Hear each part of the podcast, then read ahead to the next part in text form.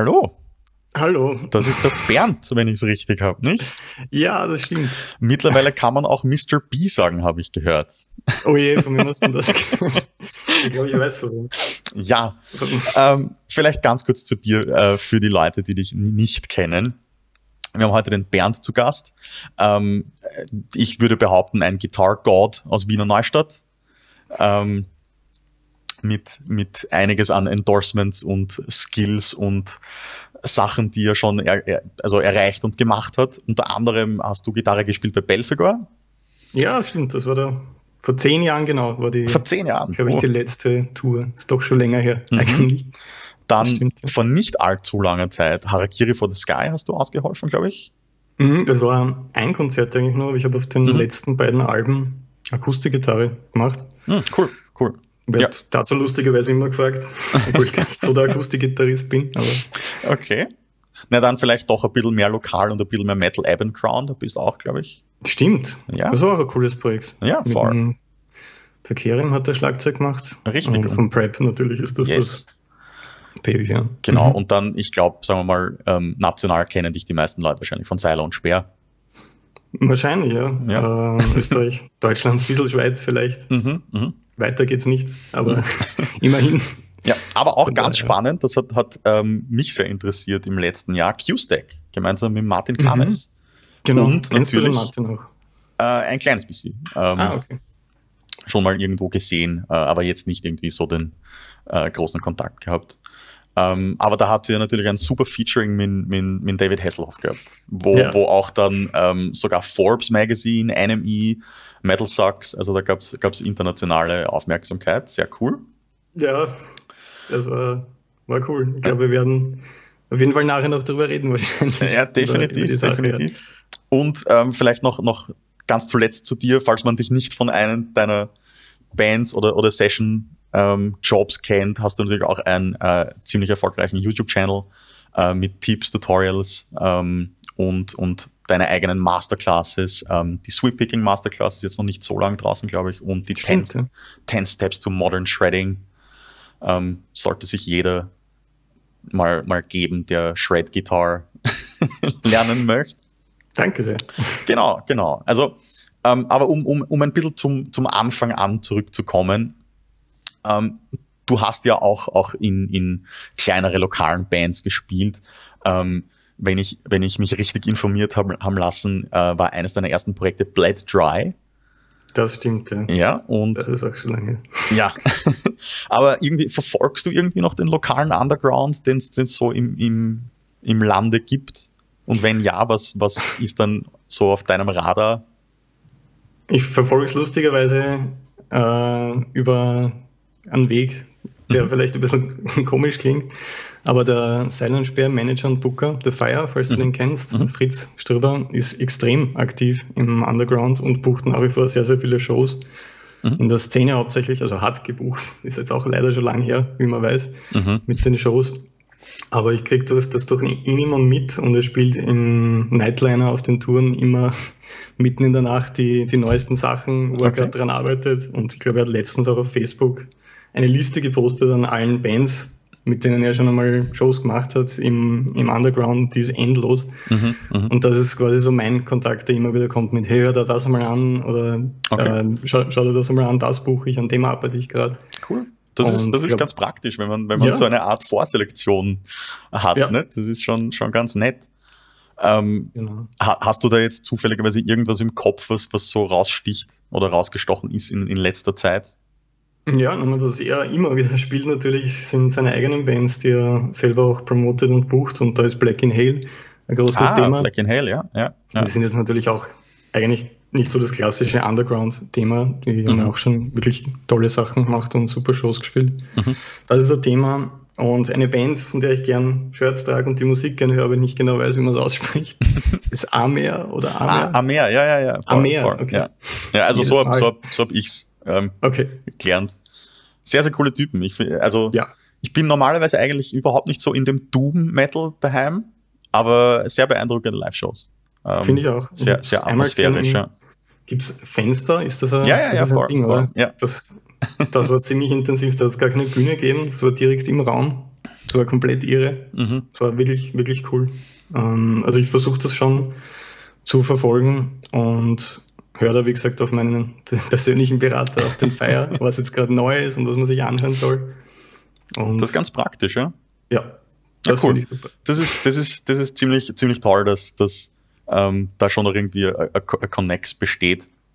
Ja, und vor allem auch von ihm, von seiner Seite muss man ihn extrem loben, weil da ist überhaupt kein finanzieller Hintergrund oder so, dass man da nach wie mhm. vor aktiv ist. Er macht riesige Shows, mittlerweile hauptsächlich Silent Speer, aber auch viele andere Sachen. Ja. Und das ist für ihn einfach ein Ding, wo er da mit Herzblut drinnen ist und junge Bands pushen möchte. Und Voll. das finde ich, finde ich irrsinnig cool dass er das macht. Ja, also liebe Grüße an der Stelle. Vielleicht könnt ihr mal mit ihm auch reden, der wird dann noch viele, viele Stunden länger erzählen, was gerade aktuell ist und was man sich Definitiv. Also, muss. Ja, ja, der hat da sicherlich einen sehr, sehr guten Überblick. Aber weil, weil du es schon, schon angesprochen hast, dass, dass du das mitbekommst quasi in deinem, äh, deinem Tourbus, ähm, vielleicht gleich, gleich zur nächsten Frage, ähm, weil du hast sicherlich schon einiges in einem Nightliner äh, an Zeit verbracht äh, oder generell auf Tour. Welche Erfahrungen in deinem Metal-Touring-Leben ähm, hast du denn irgendwie wie, wie so, so gemacht, beziehungsweise nicht nur im Metal, sondern auch jetzt bei, bei Seiler und Speer? Gab es da irgendwie Sachen, wo, wo du sagst, puh, das hätte ich mir am Anfang schwieriger vorgestellt, äh, die dann im Endeffekt viel einfacher waren oder umgekehrt, wo du dachtest, ah, das, das habe ich jetzt irgendwie komplett unterschätzt am, am, am ganzen richtigen On-Tour ja. sein? Auf jeden Fall. äh, es, ist, es ist in erster Linie ein riesiger Unterschied, wenn man eine Seil- mit einer Belfigur-Tour zum Beispiel vergleicht, mhm. weil es natürlich auch eine andere Größe ist, ein anderes Feeling. Das Coole bei den Metal-Touren war immer für mich, dass es sehr, sehr viele Bands in einem Bus mhm. irgendwie waren. Das war damals, vor allem als Teenager, cool, wenn man dann mit D-Side oder mit wem war man da uh, unterwegs. Ja, ja, ja. Ähm, mit ein paar Namen, gut, Sepultura waren jetzt nicht im selben Bus, aber zumindest auf derselben Tour. Aber es waren halt immer viele Bands drinnen und man hat immer die, die Sets gegenseitig angeschaut und mhm. gesagt, hey, heute war das cool, heute war das cool, na, der Song war nicht so leer. Hin und her, da war die Connection zwischen den Bands eigentlich ziemlich cool. Und andererseits aber auch schwer, wenn man zu 30 irgendwie im Nightline ist und man kennt eigentlich nur vier Leute so richtig, mhm. die halt in der eigenen Band spielen. Und im starken Kontrast dazu ist bei Silent Speer das Ganze so, dass das eine Familie ist, wo alle irgendwie zusammengehören, wo man jetzt eine Produktion gemeinsam macht. Und das ist im, im Prinzip seit vielen Jahren eigentlich genau dieselbe Belegschaft, kann man sagen. Mhm. Also das eine ist irgendwie immer so eine, im Metal-Bereich eine große Community, wo man mit vielen Bands Austausch hat und in Kontakt ist. Und das andere ist so ein bisschen ein geschlossenes Ding. Und es ist natürlich auch es waren schon, schon wilde Zeiten und Touren auch dabei im Metal-Bereich, wo es jetzt nicht unbedingt, also ich kann mich erinnern, bei den Europatouren, bei meinen ersten, vor zehn Jahren ungefähr, war das so, dass man vor der Tour schon irgendwie damit rechnet, dass der Tourbus dreimal in der Werkstatt ist und dass man dann drei bis vier Shows verpasst, mhm. weil immer die billigste Linie gebucht wird, damit sich das irgendwie mit Plus vielleicht sogar ausgeht und ja. nicht im Minus. Mhm. Und dann weißt, gehst du eigentlich komplett davon aus, dass das nichts wird, bei, dass er halt, vor allem wenn es schneit, dass es nach oh. drei Tagen aus ist. Und das ist halt jetzt ein bisschen ein anderes Level. Mhm. Und auch, was am coolsten für mich natürlich ist, ist, dass ich mich bei, bei Silent Spear auf den, komplett auf meinen Job und auf meinen Part konzentrieren kann. Und im Metal-Bereich ist es, ist es immer schwer gewesen, weil du eigentlich immer was zu tun hast, sei es jetzt der Aufbau, die Sachen ja, von A nach B tragen, nach der Show irgendwie einladen und dann gleich weiterfahren und dann gleich wieder aufbauen oder kurz in ein Hotel duschen gehen, eine halbe Stunde. Mhm.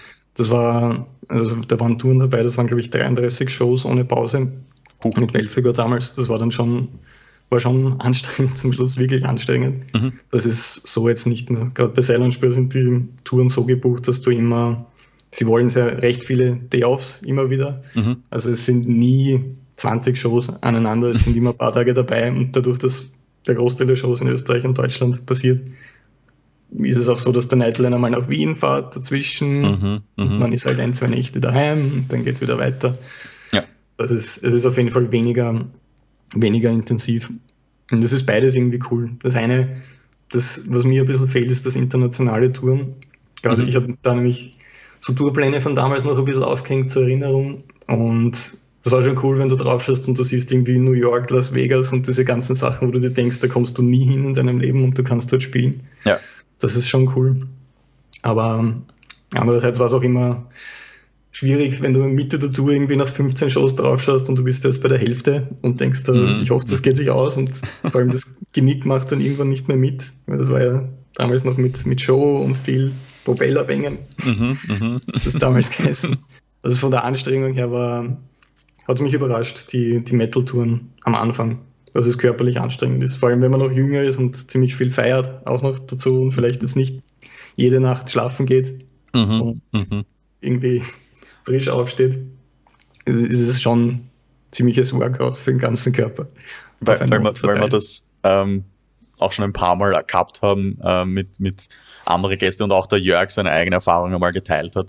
Ja. Ähm, ha, habt ihr da auch so einen, einen Band-Papa oder äh, gehabt, der, der aufpasst oder der mal sagt, so, ey, wir sollten einmal chillen, das, das halten wir sonst nicht durch.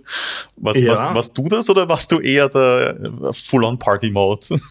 Ich war, ich war früher schon, ich habe früher schon gern gefeiert, das kann man, kann man ganz ehrlich so sagen. Aber es war immer so, dass der Druck, egal in welcher Band, ziemlich groß war. Mhm. Also gerade bei Belfiger habe ich das ganz, ganz schnell gelernt, da gibt es keine Fehler. Mhm. Und na, natürlich kann immer wieder was passieren, aber es wird nie so, nein, ist ja wurscht und Party ja, ja, und ja. alles super. Es war schon so mit, ähm, so die Atmosphäre, man soll feiern, irgendwie, dass man auf Tour ist und das ist schon was Besonderes und man soll jetzt nicht der Streber sein, eben damals. Mhm. Aber es ist auch immer darum gegangen, die perfekte Show abzuliefern und da gibt es keine, heute habe ich ein bisschen ein Hangover oder mir geht es nicht so gut. Also es war immer in ziemlich guter Balance eigentlich. Ja. Und in dem Fall war es natürlich der Bandchef, mhm. weil der Helmut Isabel-Figur, das ist, er ist der, der Name, er ist das, was es ist und dann gibt es eine lange Liste an Musikern, die mitgewirkt haben. Ich war ja selbst auch nur ein oder eineinhalb Jahre dabei. Also ich bin da überhaupt kein Riesenteil von, mhm. von der Band oder so, nur ganz ein kleiner Teil davon. Und ihm war das immer extrem wichtig, dass da alles passt. Und von da habe ich das, glaube ich, gelernt, dadurch, dass das mein erster ähm, professioneller Live-Job war. Das Feiern war okay damals, aber es ist immer darum gegangen, dass das passt und wenn nicht, kann man sich halt was anhören, ordentlich. Ja, ja sicher. Vom, sicher. vom, vom Chef. Und bei Silent Speer ist es jetzt wieder eben das nächste Ding. Das ist eigentlich, also die zwei haben ja auch eine, Partyzeit hinter sich, das ist auch alles nicht mehr so, wie es am Anfang war. Aber ähm, da gibt es dann eben einen Tourmanager, der immer schaut, was sehr, sehr wichtig ist, ob alle Leute im Tourbus sind, die drinnen sein sollen. Gar nicht jetzt, weil irgendwer in irgendeiner Bar absauft oder so, sondern weil irgendwer noch im Backstage sitzt. Das ist auch mal passiert, dass man wen vergisst. Also da ist halt wichtig, dass es eine Person gibt, wo der klare Job ist, du schaust, dass alle da sind, du ja. kümmerst dich irgendwie, dass das alles passt und im Notfall einfach, dass man die Bremse zieht. Mhm. Mhm. Und da haben wir einen sehr, sehr fähigen, sehr, sehr netten äh, Typen, den Tom, den 20er. Ich glaube, den kennt man eh auch in der, vor allem in der, also ERV hat er auch gemacht. Mhm. Und andere in, in der, in der Punk-Szene ist er sehr aktiv. Und wie, wie, wie, du sagst, ich glaube, es ist wichtig, dass es einen so einen Typen gibt, der nicht der Überkontrollierende ist und sagt, nein, das ist verboten und jetzt gehen alle ins Bett, aber trotzdem irgendwie den Weg findet mit, ihr ja, könnt euch eh ausleben und es gehört vielleicht dazu irgendwie, aber die Leistung und die Shows müssen passen. Ja, voll. allem. Ja. Apropos, apropos Leistung, ähm, ich habe es ja vorhin ganz kurz angesprochen, dass da diese, diese quasi Masterclasses ähm, 10 Steps to Modern Shredding und äh, die Sweep Picking Masterclass. Mhm. Äh, und generell alle deine Videos auf YouTube, weil du, du hast ja nicht nur die, die, die Masterclass, sondern auch etliche äh, Videos, die frei zugänglich sind. Ähm, und da hast du auch ein, ein, ein, ein beachtliches Following. Also da, da, sieht man und merkt man, dass da viel Zeit ähm, investiert wird und auch Energie in deinem qualitativ hochwertigen Content. Ähm, und, und das, das fordert sicherlich auch Disziplin, weil ich schätze mal, das ist eher äh, hauptsächlich Eigenregie und da, da fehlt dir vielleicht äh, so ein, ein Bandmanager oder Tourmanager, der sagt, hey, ähm, es ist Dienstag, am Donnerstag muss ja. das Video draußen sein, zum Beispiel. Ähm, wie, wie hast du dir das eigen gemacht oder war das für, für dich diese Disziplin immer schon etwas, wo du sagst, ah, das ist ein Skill, den ich schon besitze?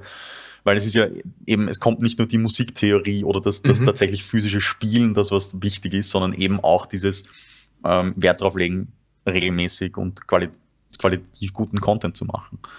Ja, das stimmt, ist aber über die Jahre irgendwie passiert. Also mir war das mhm. Instrument immer extrem wichtig. Äh, ich habe, glaube ich, 2013 oder 2014 zu studieren begonnen am Vienna Music Institute äh, Jazz und, und Popgitarre. Und da ist mir klar geworden, dass es eine Welt außerhalb vom Metal gibt und dass ich eigentlich nichts weiß, äh, was, was das betrifft, weil die Aufnahmeprüfung ist so, glaube ich, abgelaufen, dass mir der Direktor einen Blues in F vorgespielt hat und gesagt hat, naja, jetzt solier mal drüber.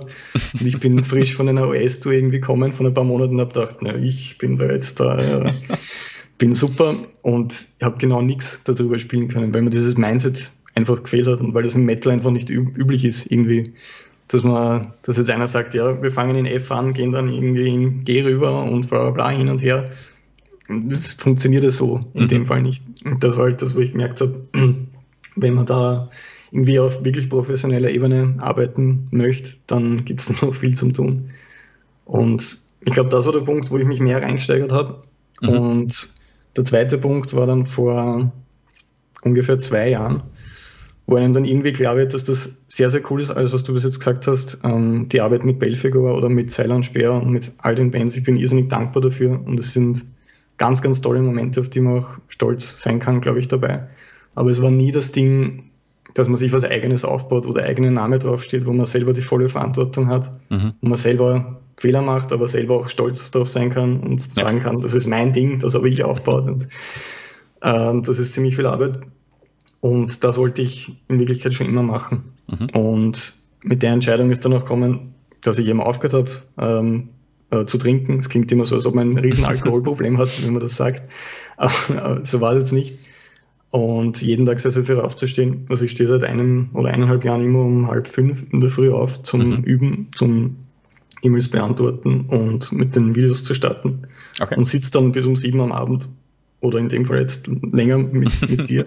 Bin ich ein bisschen, bisschen durch heute. Äh, aber ich glaube, dass, dass es nie irgendwie so diesen Mindset-Wechsel gibt mit jetzt nehme ich das Gitarrespielen ernst und jetzt werde ich der Beste das dauert meistens nicht lang, das sind dann zwei Wochen, in denen man extrem motiviert ist und dann ist einem das halt zu viel mit den drei Stunden am Tag üben und dann lasst man ja. wieder.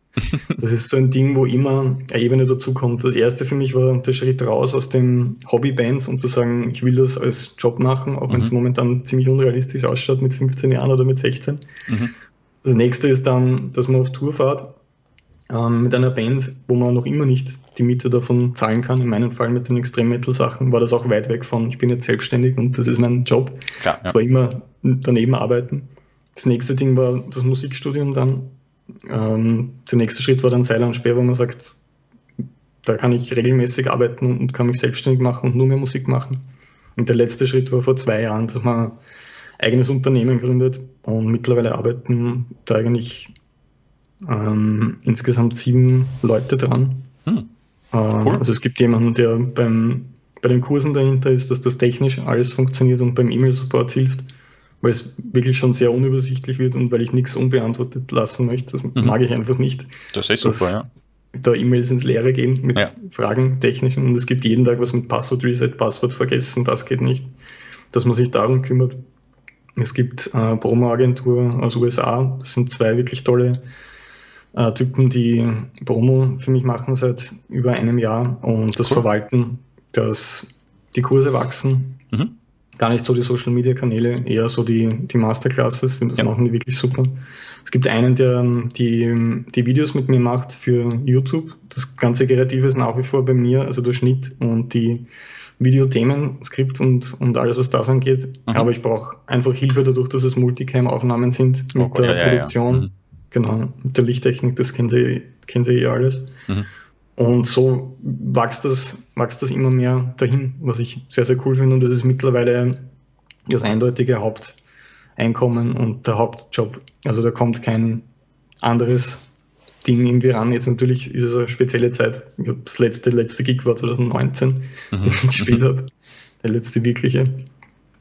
Aber ich finde es einfach irrsinnig spannend, dass dass man damit so viele Leute erreichen kann. Ja. Und dass jeden Tag Nachrichten kommen, dass diese Sachen wirklich helfen. Mhm.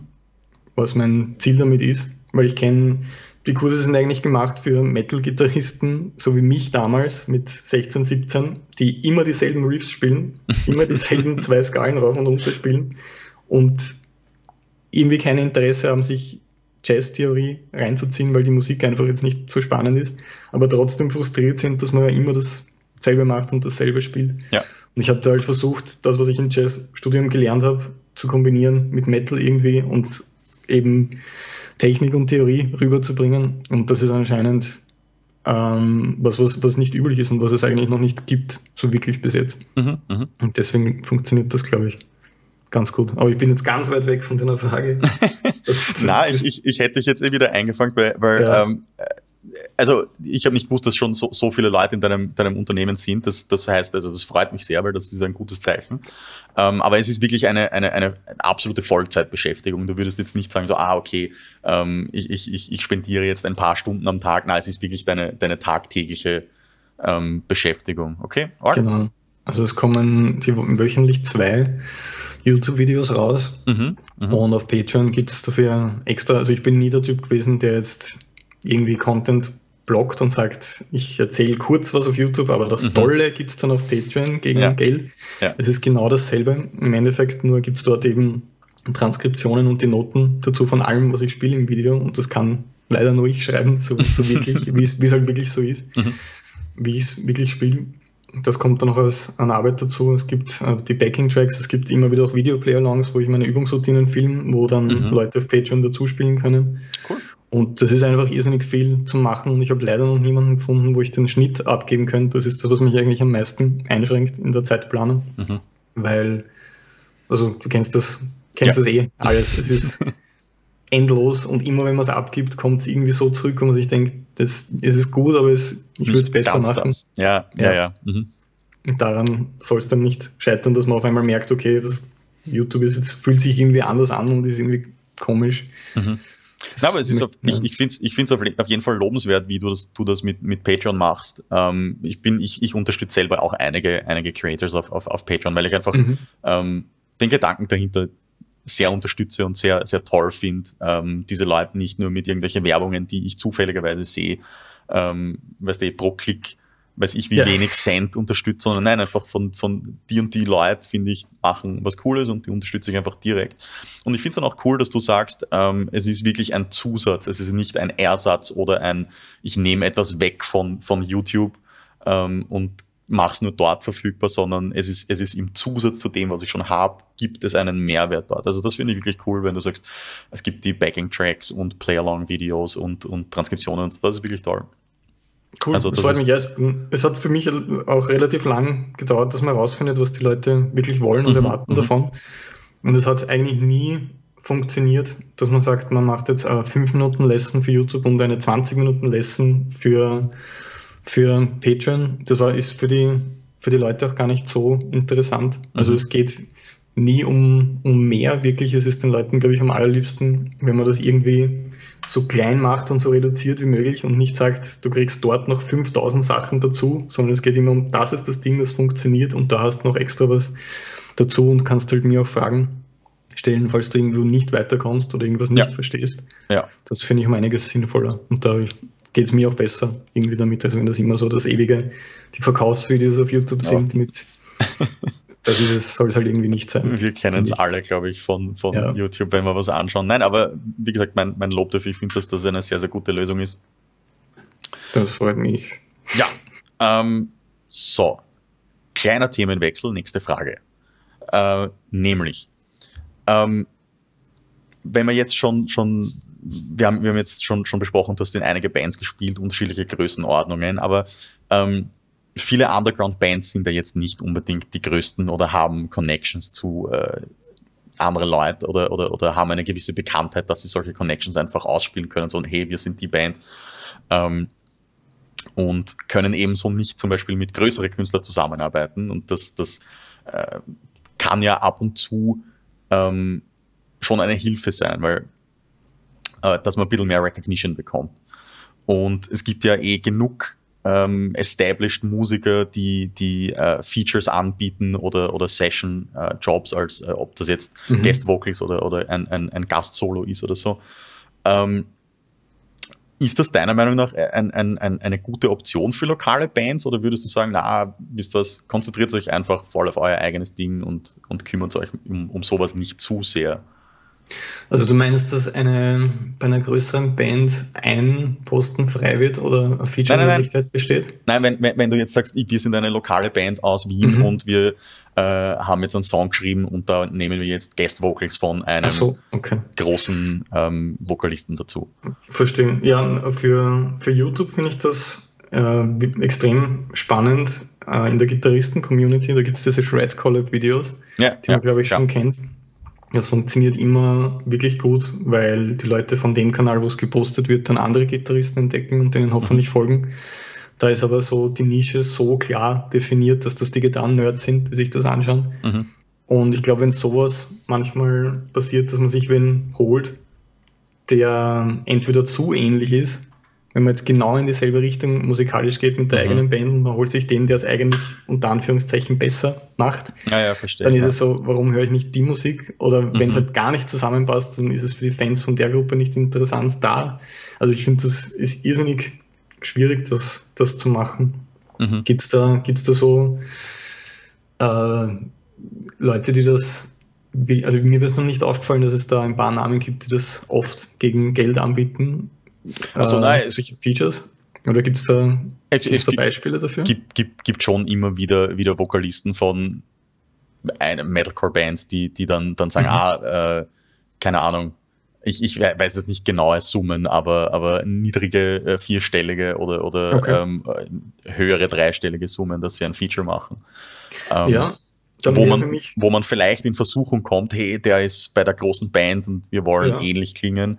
Ähm, sollen wir uns das leisten, ja oder nein? Ähm, ich würde es eher dann interessant finden, ob die Person das dann teilen wird auf den eigenen Kanälen, weil das wäre mhm, mhm, mhm. schon ziemlich gute Werbung oder ob das wirklich nur so ein Ding ist, ich brauche kurz Kohle und ich mache den setze mich da mit dem Mikro hin und schreie halt irgendwas rein und ja, ja. mir ist eh wurscht. Me meistens ist es das Zweite. Okay, ja. ich gebe dir absolut recht, wenn jetzt, keine Ahnung, irgendeine eine, eine Metalcore-Band, die international tourt, ähm, es dann auch über ihren Kanal oder, oder, oder ihre Channels äh, teilen wird, sei es auch nur auf Social Media, ist natürlich was ganz was anderes, wie wenn du einfach nur sagen kannst, hey, auf dieser einen Single haben wir Guest Vocals oder ein Guest Solo genau. von dem. Weil eigentlich sollte gerade wenn man es wenn doch teurer einkauft, solche Leistungen, sollte dann eigentlich, finde ich, mehr drinnen sein, als mhm, mhm. dass man dann selber die Promo-Arbeit dazu machen muss, für das, was man sich gerade geleistet hat. Mhm.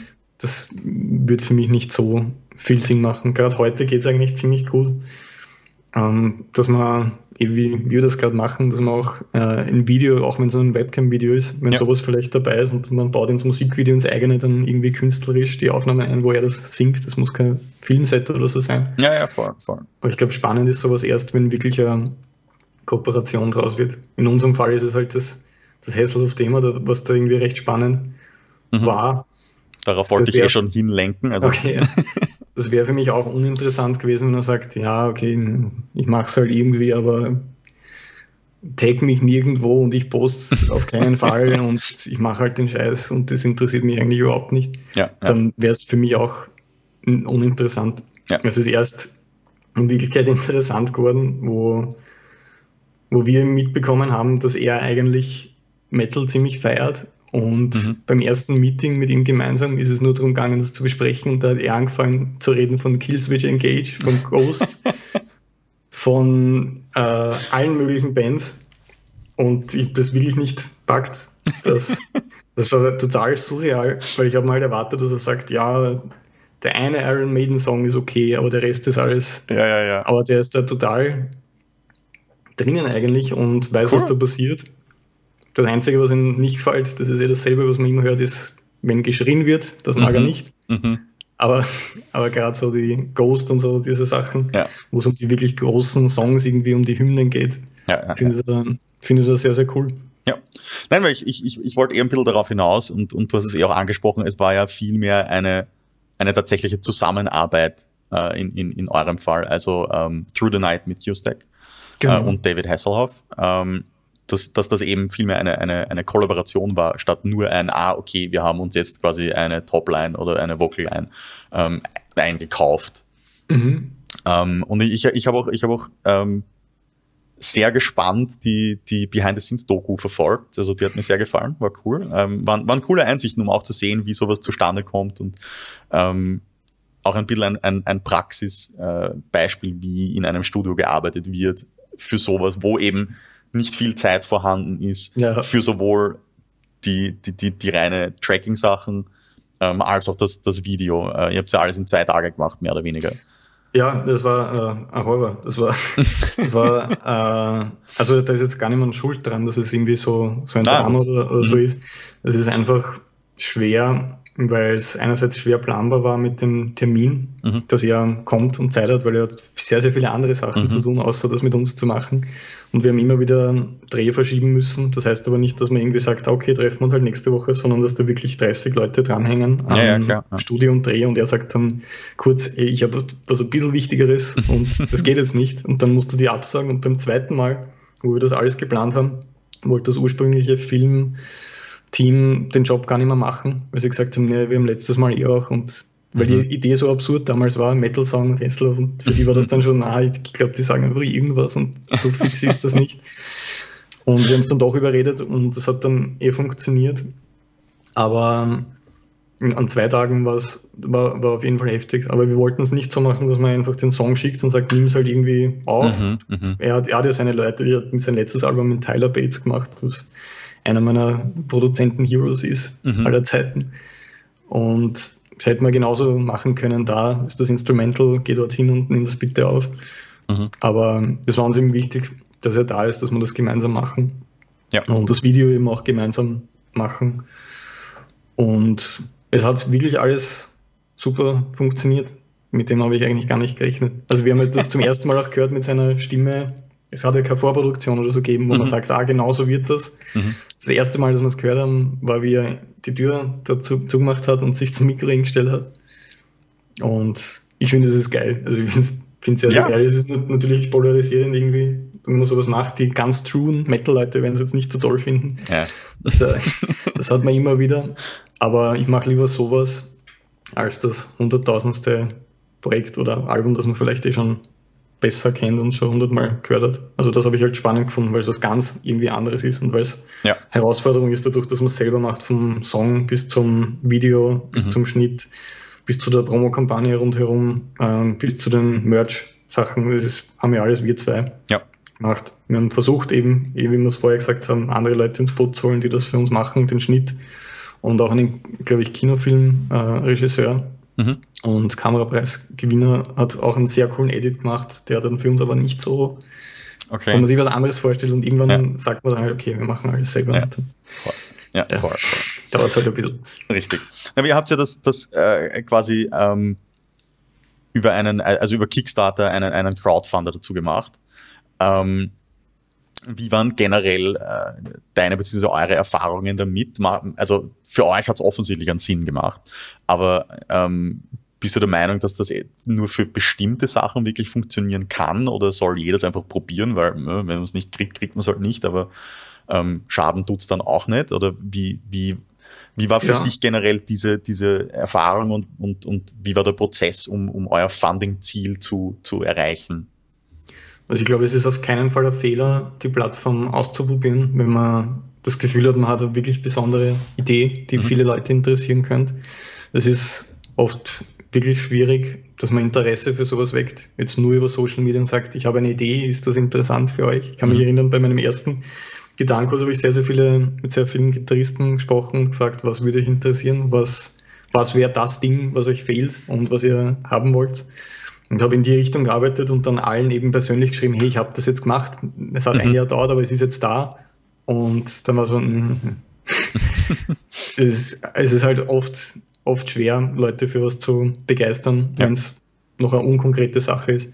Aber bei einer Kickstarter-Kampagne, dadurch, dass du das optisch schon so präsentieren kannst, mit so schaut es aus und so fühlt sich das an und so klingt es, wenn es fertig ist und man hat die Möglichkeit, da dabei zu sein, glaube ich, dass es einfacher ist, so Leute zu begeistern, als mit der klassischen Promo-Kampagne. Mhm. Das, was für mich eine negative Erfahrung war, ist, dass es manche Medien falsch aufgegriffen haben und gesagt haben, ähm, dass der David Geld braucht. Okay. Und so quasi, da will es nochmal wissen und spendet für ihn. Und das war er überhaupt nicht, weil er hat überhaupt nichts mit der Produktion zu tun. Das mhm, haben mhm. alles wir äh, getragen. Ja. Und das ist ein bisschen bei manchen Medien nicht ganz so durchgesickert, was die Kampagne finanziert und dass das nicht eine Spendenaktion in unserem Fall ist, ja, ja, genau, sondern ja. eigentlich eine Pre-Order-Sache im mhm. Endeffekt. Mhm. Was aber positiv äh, anders war, ist, dass die Promo-Kampagne rund um die Kickstarter-Kampagne eigentlich noch erfolgreicher war als der Release vom eigentlichen Musikvideo dann. Mhm. Was ich, weil ich habe ich hab mir das irgendwie umgekehrt vorgestellt. Also es war mehr, wenn man es danach googelt, war das mehr in allen Medien, dass es die Kampagne gibt, was uns sehr geholfen hat. Mhm. Dass wir das Ziel in, an, in 18 Stunden erreicht haben oder so. Äh, das Finanzierungsziel. Und ich glaube, für gerade wenn man Promo machen möchte, ist das wirklich eine super Sache, wo man sagt, es ist keine Idee, die ich mal irgendwie rausposte und frage, ist das toll, interessiert euch das? Mhm. Sondern man hat das Konzept, das ist alles fertig und man braucht einfach die Leute, um das umzusetzen. Ich würde es schon äh, ausprobieren, wenn man so eine Idee hat, aber nicht den Aufwand unterschätzen. Das ist eh das Erste, was man in jedem YouTube-Tutorial über Kickstarter sieht und was Kickstarter selber auch schreibt, unterschätzt den Aufwand nicht. Und ich habe sehr viel im Internet schon gemacht mit den eigenen Kursen, Produkten und mit der eigenen Firma mhm. und ich habe es komplett unterschätzt, den Aufwand. Mhm. Weil einerseits ist es die, du musst ja grafisch alles irgendwie ähm, schön machen, ja. dass man sich vorstellen kann, wie das sein wird. Du musst die ganzen Trailer machen, schneiden, irrsinnig viele Fragen beantworten von Kickstarter-Supportern, wie die Plattform funktioniert, die das vielleicht noch nicht gemacht haben und wie das alles geht. Es kommen irrsinnig in dem Fall, wo, wir, wo wir sehr dankbar sind dafür, irrsinnig viele Bestellungen rein, die du aber noch nicht verschicken kannst. Also es ist kein laufender Shop, sondern Klar, ja, ja. du hast endlose Bestellungen und am Stichtag X kommt das alles weg und du hast halt, das war ein Lager von ihre, ihres Ausmaß an, an Boxen und Artikeln und jeder hat eine verschiedene Kombination und da, der hat eine da die Unterschrift drauf, der andere da, da ist ein L-Level, da ist ein M-Level drin und da ist das draußen, aber das drinnen. Und das war das, das Schlimmste eigentlich, das quasi an einem Tag gesammelt abzuwickeln, anstatt dass man das, wenn man halt den klassischen Online-Shop hat, dass jeden Tag naja, Bestellungen ja. reinkommen und du Voll. gibst das jeden Tag zur Spedition. Mhm. Ähm, das sind also die, die Herausforderungen. Also ich glaube, das ist das Einzige, was passieren kann. Das einzige Negative daran ist, dass man irrsinnig hart daran arbeitet, das wunderschön präsentiert und dann nach ein paar Tagen draufkommt, das interessiert niemanden außer mich, mhm. das Projekt. Ja. Ich glaube, das ist das Einzige, was dir passieren kann dabei. Und vielleicht ist das sogar super, weil im anderen Fall hättest du ein Jahr dran gearbeitet, bist fertig damit und kommst dann drauf, dass es niemanden interessiert mit dem fertigen Produkt. Das stimmt eigentlich, ja. Ja, ja es ist immer, immer so eine, eine, ich meine, das ist eh natürlich die klassische Frage, ähm, was natürlich, glaube ich, auch ein Unterschied ist, ob man etwas macht, um davon zu leben oder ein, wirklich, äh, ob es rein ein Hobby ist und ey, wäre cool, wenn es aufgeht, wenn nicht, ja, ich ja. habe meinen Spaß dabei gehabt. Das, das, das ist dann natürlich auch noch eine wichtige Sache, aber stimmt schon, es, es, so habe ich es eigentlich selber noch gar nicht bedacht. Das ist vielleicht auch mal interessant, um am Anfang schon zu, äh, zu, zu checken, mhm. soll ich meine Energie und Zeit hier überhaupt investieren? Das ist, das ist ein guter Punkt.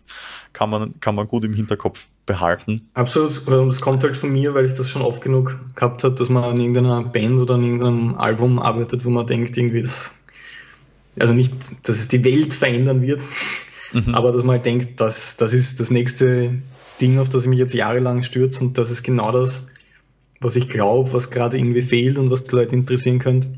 Und wenn man dann im Nachhinein draufkommt, nach einem Jahr Arbeit, wenn es draußen ist, dass es eigentlich hätte man sich das sparen können. Ja, und man geht ja. halt zum nächsten Ding. Also für sowas ist es vielleicht gar nicht so schlecht, als fast, fast das Umfragetool zu nutzen, mhm, mhm, weil du kannst ja bei Kickstarter irrsinnig viele verschiedene Möglichkeiten und Optionen anbieten. Voll, ja. Und bei uns war es wieder mal das, wo man nicht damit rechnet, was am erfolgreichsten war, die Kombination von dem Artikel und du hast einfach da schon die Möglichkeit zu schauen, ah, okay, die wollen alle das, ich glaube, die wollen alle das. Mhm. Und du hast halt nicht nur dieses eine Ding. Also gerade wenn man jetzt, ich weiß nicht, was ein Beispiel sein könnte, aber wenn eine Band ein, ein Album so finanzieren möchte, oder einen besonders aufwendigen Videodreh oder irgendeine Idee, würde ich nicht zwei Finanzierungsziele machen mit du kriegst das oder das, sondern mhm. sobald dir irgendwie sieben Sachen einfallen, von der Videobotschaft bis zum signierten Ding, bis zum, da gibt es ja endlos viel, was man ohne viel Aufwand selber machen kann, was den Leuten oft mehr wert ist, dass das vielleicht eine handgeschriebene Notiz ist mit dem Namen drinnen. Ja, von, ja, ja. Also du kannst endlos ähm, viel, je nachdem, wie viel du dir antun möchtest. Mhm. Und oft ist es spannend, was dann dabei rauskommt, was die Leute wirklich interessiert. Das ist nämlich meistens nicht das, was man glaubt, was jetzt spannend ist. Ja, absolut. So, eigentlich ähm, bin ich also durch meine Fragen durch. Ich habe keine mehr für dich. Vielleicht noch als, als allerletztes hast du ähm, vielleicht so ganz kurz noch irgendwie einen, einen guten Rat, was du jetzt so aus all deinen Unternehmungen gelernt hast für ähm, beginnende Bands oder, oder, oder die eher kleineren Bands, die noch so ihre Schritte machen müssen. Fällt dir da vielleicht kurz was ein? Mm, ich, ich glaube, für mich das, das Allerwichtigste oder mein größter Fehler war am Anfang, sich komplett auf eine Sache zu verlassen. Mhm. Und es geht sicherlich oft sehr, sehr gut, dass man, also es gibt genug große Bands, wo die Mitglieder jahrelang nie irgendwelche quasi die klassischen Side-Projects mhm, haben mhm. oder andere Sachen, wo es total aufgegangen ist und das ist sehr erfreulich. Aber das hat bei mir persönlich über die Jahre nie funktioniert, dass man sagt, man hat diese eine Band und da steigert man sich komplett rein und man setzt quasi alles auf, auf dieses eine Ding und es kann sehr, sehr bitter sein, wenn es dann das ganze Leben lang quasi nicht wirklich aufgeht. Mhm.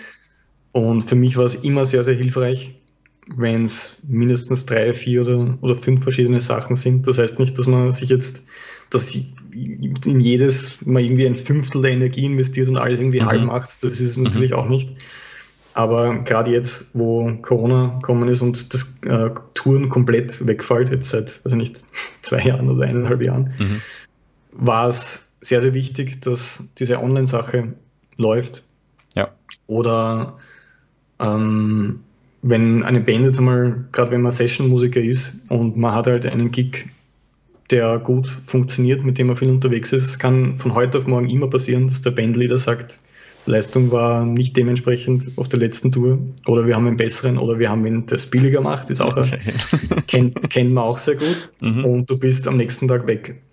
Ja. Und das ist eigentlich der einzige Tipp, irgendwie sich da möglichst umzuhören. Und bei mir ist es dadurch passiert, dass ich mit dem Daniel Fellner sehr, sehr viele Albumproduktionen gemeinsam gemacht habe. Mhm. Und der dann eben für Silent Sperr die, ähm, die Live-Besetzung zusammengestellt hat. Und dadurch, dass das immer super passt hat, sind wir da eben dazu gekommen, dass wir zusammenarbeiten auch daran. Und ich glaube, je mehr Kontakte man sich aufbaut, ich glaube, der Underground ist eh relativ vernetzt, wenn, soweit ich das mitkriege und ihr macht ja einen super Job, das weiter zu betreiben und Danke. Weiter, weiter aufzubauen.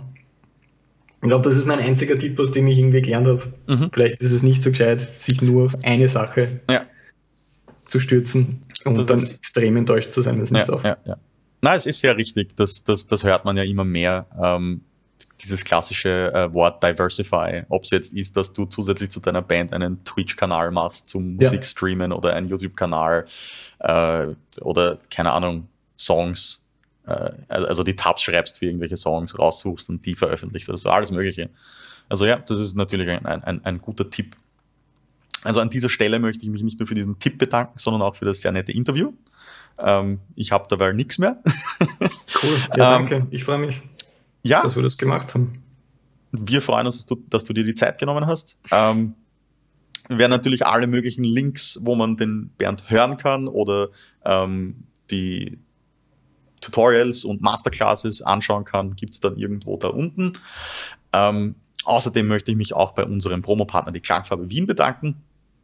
Kennst du wahrscheinlich auch. Ja, absolut. ähm, sehr oft, sehr oft ja. dort. Ja, es, es man kann fast nicht oft genug dort sein. Ja, das stimmt. Also an dieser Stelle danke sehr nochmal und ähm, danke an alle fürs Zuschauen, fürs Zuhören, für die Leute, die auf Spotify ähm, schauen. Und wie immer, bleibt massiv und bis zum nächsten Mal. Ciao.